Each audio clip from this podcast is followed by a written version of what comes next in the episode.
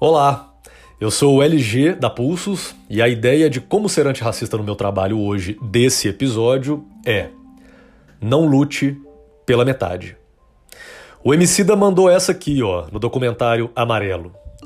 Não tem como você lutar por liberdade pela metade.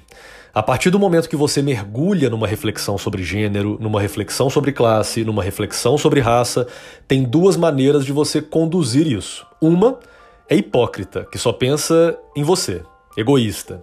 E a outra é: se a gente quer isso para nós, a gente quer isso para todo mundo.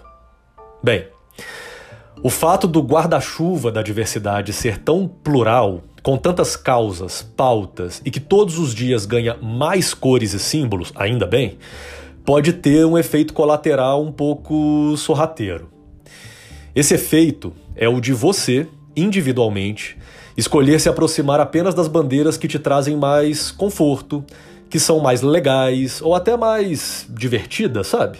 E olha, eu não estou falando sobre a sua própria identidade, porque é claro que a gente tem uma tendência a lutar pelas pautas que atravessam os nossos próprios corpos. O meu convite aqui é que você pare para pensar de forma muito honesta.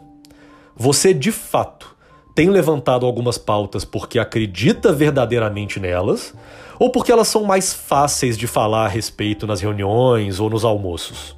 E quando falamos da pauta racial, especialmente se você for uma pessoa não negra, ela não tem aparecido tanto assim no seu discurso de luta por diversidade porque você não se identifica de fato ou porque tem algum medo de como falar sobre ela? Bem, inclusive eu acredito que se você está me ouvindo agora é porque tem um desejo real de ampliar a sua luta, né? Não dá para lutar pela metade. E o racismo segue sendo o maior problema social dentro das empresas brasileiras. Ó, oh, Siga advogando pelas suas causas, porque absolutamente todas elas precisam de muita gente levantando bandeira. E hoje eu te convido a olhar para o que você talvez não esteja olhando. Por que mesmo que você não estaria levantando a bandeira racial com a mesma força que as outras?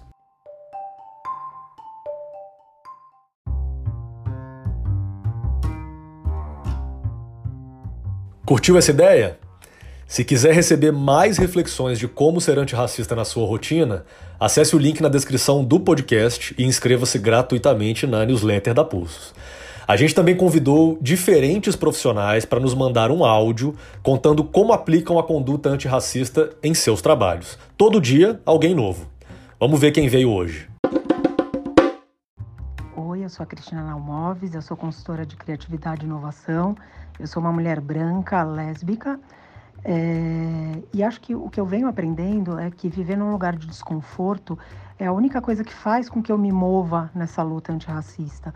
O lugar de desconforto é entender que eu nunca vou estar pronta, que eu nunca vou deixar de ser uma pessoa, é, pelo menos no mundo em que a gente vive ainda, que eu nunca vou deixar de ser uma pessoa racista. Então, é uma maneira que eu entendi de me colocar no mundo. Então, pensar que qualquer projeto que eu entre, eu preciso é, usar esse lugar de privilégio branco que eu tenho para abrir a porta para outras pessoas, que pessoas negras possam entrar por essa porta e segurar essa porta para que mais, mais pessoas passem por ela. É, é, pensar que sempre que eu for participar de qualquer coisa, eu preciso olhar a composição do time que está nisso e pensar que sim, precisam ter pessoas negras nele.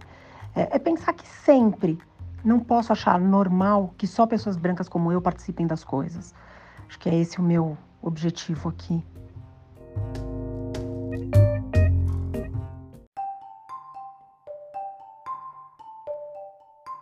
E você? Como vai ser antirracista no seu trabalho hoje? Pense nisso e até amanhã. Você também encontra mais sobre a Pulsos no Instagram pulsos.consultoria. Um abraço.